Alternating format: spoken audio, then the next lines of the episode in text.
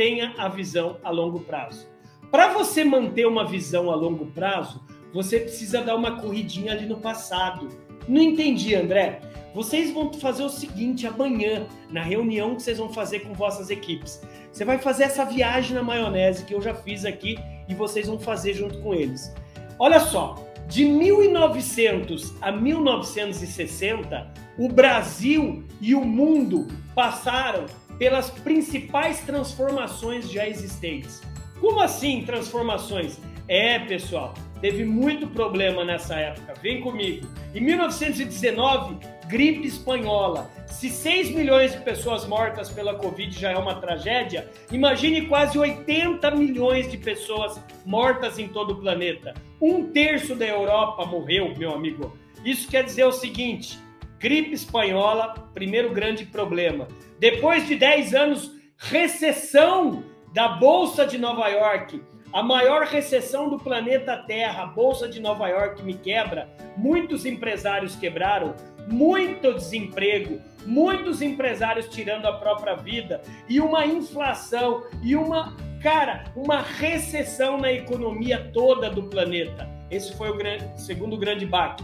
Primeira Guerra Mundial, Segunda Guerra Mundial, olha só, divisão das Coreias, das Alemanhas, guerra Estados Unidos-Vietnã, e de 1900 e 1960, nunca esse planeta encontrou tantas, mas tantas saídas de disrupções, de criatividade, como nesses momentos difíceis. O que, que eu estou querendo falar? André, está falando que o terceiro passo do líder é manter a visão a longo prazo. Mas você foi lá buscar no passado? Sim, para você falar o seguinte para sua equipe. Nós estamos vivendo um momento, um momento só, uma fase de crise, uma fase que, que é a guerra da, da, da, da Rússia, da Ucrânia, pós-pandemia. Só que é o seguinte: que os momentos difíceis façam homens fortes e os homens fortes criam momentos mais fáceis.